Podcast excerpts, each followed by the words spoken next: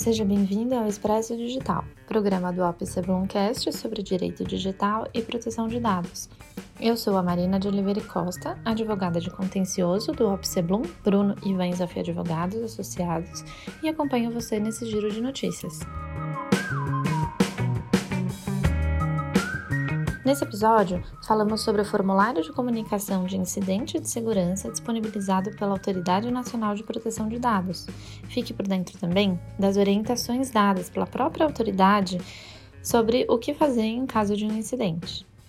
Saiba quais foram as alterações feitas pelo Senado Federal no PLP 146-2019, projeto de lei complementar conhecido como Marco Legal das Startups, aprovado pelos senadores no último dia 24 de fevereiro. A proposta agora segue para nova apreciação da Câmara dos Deputados. Entenda por que as chamadas Big Techs estão sendo acusadas em todo o mundo por práticas anticoncorrenciais na publicidade digital. Ouça ainda sobre os pontos obscuros nos termos de uso e na política de privacidade do Clubhouse, a rede social, que está em ascensão no mundo inteiro, não disponibiliza esses documentos em português para os usuários brasileiros. O Expresso Digital está começando. Começamos o programa com a NPD. A Autoridade Nacional de Proteção de Dados disponibilizou um formulário de comunicação de incidente de segurança de dados. Também deu as próprias orientações sobre o que fazer em caso de um incidente.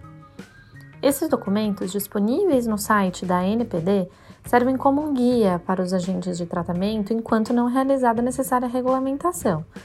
Ainda, de acordo com a autoridade, o incidente de segurança deve ser comunicado ao órgão em até dois dias úteis. Mas o que comunicar à NPD? Os controladores devem ser cautelosos, de acordo com a autoridade, realizando a comunicação mesmo nos casos de dúvida sobre a relevância dos riscos e danos envolvidos. Eventual e comprovada subavaliação dos riscos e danos por parte dos controladores pode ser considerado inclusive um descumprimento à legislação. Mas em que situação comunicar, por exemplo, ao titular de dados sobre um incidente? De acordo com a Lei Geral de Proteção de Dados Pessoais, sempre que o incidente de segurança possa acarretar um risco ou dano relevante aos titulares afetados. E a NPD entende ser possível extrair da LGPD que a probabilidade de risco ou dano relevante para os titulares será maior sempre que o incidente envolver dados sensíveis ou de indivíduos em situação de vulnerabilidade, incluindo crianças e adolescentes ou ainda se o incidente tiver o potencial de ocasionar danos materiais ou morais, tais como discriminação, violação do direito à imagem e à reputação, fraudes financeiras e roubo de identidade. Da mesma forma, a NPD entende que é preciso considerar o volume de dados envolvido, o quantitativo de indivíduos afetados, a boa-fé e as intenções dos terceiros que tiveram acesso aos dados após o incidente. Por meio da tomada de subsídios, a autoridade convida a sociedade a participar da regulamentação da notificação de incidentes de segurança. O objetivo é, entre outras questões, definir limites claros que permitam distinguir incidentes de segurança que possam trazer risco ou dano relevante e que possam demandar providências adicionais daquelas cuja ameaça, se houver, pode ser desconsiderada. Também pretende delimitar as informações que devem constar na comunicação, tanto ao titular de dados, que sejam úteis a eles para a salvaguarda de seus direitos, quanto à própria NPD, que sejam relevantes para avaliar o caso. Destaque ainda para a definição sobre o prazo razoável para que as empresas informem tanto a autoridade quanto os titulares de dados sobre um incidente de segurança. Explicando brevemente o que significa né, um próprio incidente de segurança, a lei traz que é qualquer evento adverso, confirmado ou sob suspeita, relacionado à violação da segurança de dados pessoais, tais como acesso não autorizado, acidental ou ilícito, que resulte na destruição, perda, alteração, vazamento ou ainda qualquer forma de tratamento de dados inadequada ou ilícita, que possa ocasionar risco para os direitos e liberdades do titular de dados pessoais. De acordo com o artigo 47 da lei, os agentes de tratamento de dados pessoais devem adotar medidas de segurança, técnicas e administrativas aptas a proteger os dados pessoais de acessos não autorizados e de situações acidentais ou ilícitas de destruição, perda, alteração, comunicação ou de qualquer forma de tratamento inadequado ou ilícito. Vamos agora para o marco legal das startups. No último dia 24 de fevereiro, o Senado Federal aprovou o PLP 146 de 2019, conhecido como Marco Legal das Startups. O texto havia sido aprovado pela Câmara dos Deputados no dia 15 de dezembro do ano passado. Como o Senado fez algumas alterações, a proposta será novamente apreciada pela Câmara agora. Essa legislação é bastante aguardada pelo mercado, cuja expectativa é de que ela contribua efetivamente para o fomento e amadurecimento do ecossistema brasileiro de inovação. Um dos pontos controversos desse PLP diz respeito aos planos de opção de compra de participação societária, as famosas stock options, que são muito utilizadas pelas startups como forma de atração e retenção de talentos.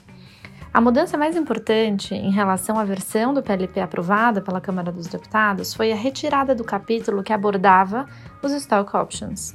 Sua regulamentação é essencial. No entanto, a redação aprovada pela Câmara dos Deputados poderia trazer alguns impactos mais negativos do que positivos para o setor. A reivindicação do mercado era no sentido de alteração do texto ou, em último caso, supressão dos artigos relacionados. Buscava-se com isso esclarecer a natureza mercantil desse tipo de instrumento, afastando o possível entendimento de natureza remuneratória, o que poderia aumentar encargos trabalhistas, fiscais e previdenciários. De acordo com o senador Carlos Portinho, relator do PLP no Senado, apesar de serem um instrumento relevante para as startups, as stock options não são restritas a essas empresas. Por essa razão, o assunto, na visão dele, deve ser tratado em outro projeto, que seja específico para esse fim, portanto. Outra questão que merece atenção é a definição de startup. Foi mantida sem alterações a redação antiga que enquadra startup como empresa nascente com, no máximo, 10 anos de existência e receita bruta de até 16 milhões que declare no seu ato constitutivo a utilização de modelo de negócio inovadores ou se enquadra no regime especial Inova Simples. Apesar de trazer critérios mais objetivos, há uma crítica sobre o limite temporal de 10 anos. As startups nascem como qualquer outro empreendimento, buscam arduamente criar produtos e serviços inovadores. Pivotar faz parte do DNA dessas empresas e os fundadores podem levar anos até encontrar um modelo de negócio ideal. Bom, a gente entende que o saldo da votação do marco legal das startups é positivo até o momento. Além da importância de se ter uma legislação destacada para o setor, temos a sociedade e o Estado debruçados na busca por soluções para os problemas enfrentados pelos empreendedores brasileiros. Ambos estão discutindo incentivos para alcançar um ambiente mais seguro para o desenvolvimento da inovação no Brasil.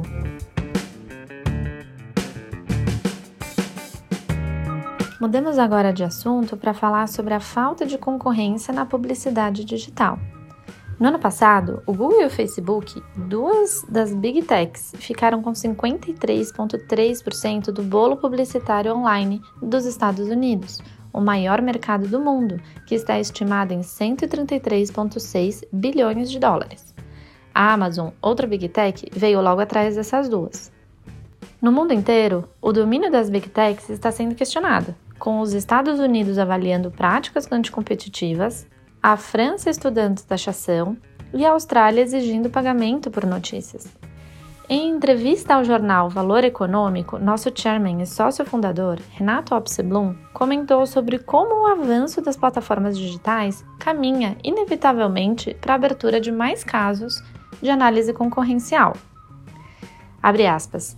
Sem querer, a sociedade ficou sem opções diante da tendência de concentração no meio online, fecha aspas, disse Opseblum.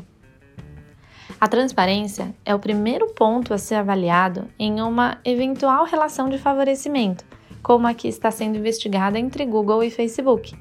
Abre aspas. Se ficar claro para o mercado que houve favorecimento, é superada a primeira fase de análise do ponto de vista anticoncorrencial, fecha aspas, afirmou Obseblum. Ainda de acordo com ele, quando a relação comercial não é transparente, devem ser avaliados critérios como a legalidade do favorecimento e, em seguida, se tal combinação prejudica a entrada ou a permanência de outras empresas naquele setor.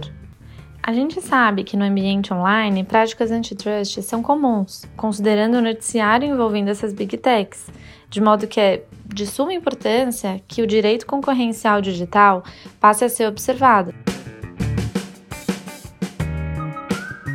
É chegado o momento de falar sobre a rede social do momento. Há pontos ainda obscuros nos termos de uso e na política de privacidade do Clubhouse, de acordo com um artigo publicado por Renato Alpseblum em parceria com a nossa advogada Shirley Washburn. Apesar de o aplicativo prestar serviços no Brasil, ambos os documentos não estão disponíveis na língua portuguesa tampouco a menção à figura do encarregado de proteção de dados, também chamado de DPO, Data Protection Officer, e a forma como os titulares de dados poderão exigir seus direitos, por exemplo, e como prevê a Lei Geral de Proteção de Dados. Para eles, o Clubhouse deveria ter surgido com essas questões já adaptadas à realidade de proteção de dados brasileira. Enquanto isso não acontece, eles recomendam aos usuários que sejam tomados os tradicionais cuidados de utilização das redes sociais, com atenção redobrada para convites enviados por SMS, por exemplo.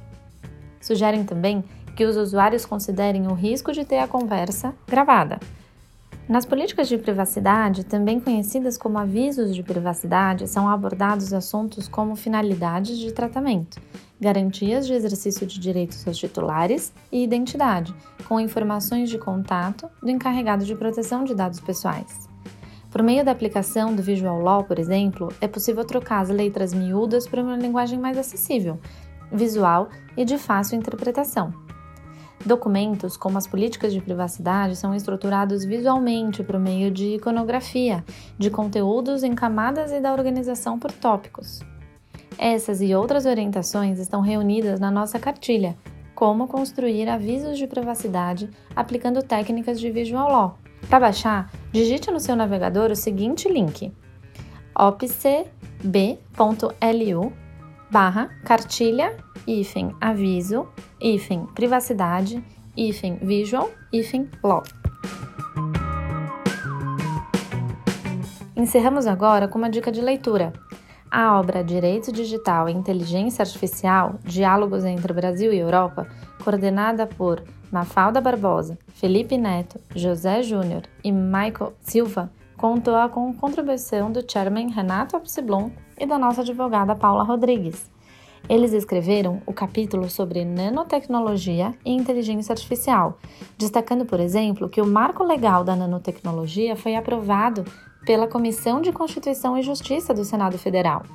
O objetivo do projeto de lei 880 de 2019 é estimular o desenvolvimento científico nessa área, que se dedica à manipulação de materiais em escala atômica e molecular, com aplicação em setores como medicina, eletrônica, computação, física, química, biologia e engenharia de materiais. Acesse o site da editora Foco para saber mais. E boa leitura! Esse programa chegou ao fim. Voltamos na semana que vem. Visite o nosso site e acompanhe as últimas notícias de proteção de dados e privacidade no nosso portal de privacidade www.portaldaprivacidade.com.br. Esse episódio teve edição de Lucas Fernandes, roteiro de Bruno Toranzo e coordenação editorial de Lara Silbeger. Eu sou a Marina de Oliveira Costa e foi um prazer estar com vocês hoje. Até logo!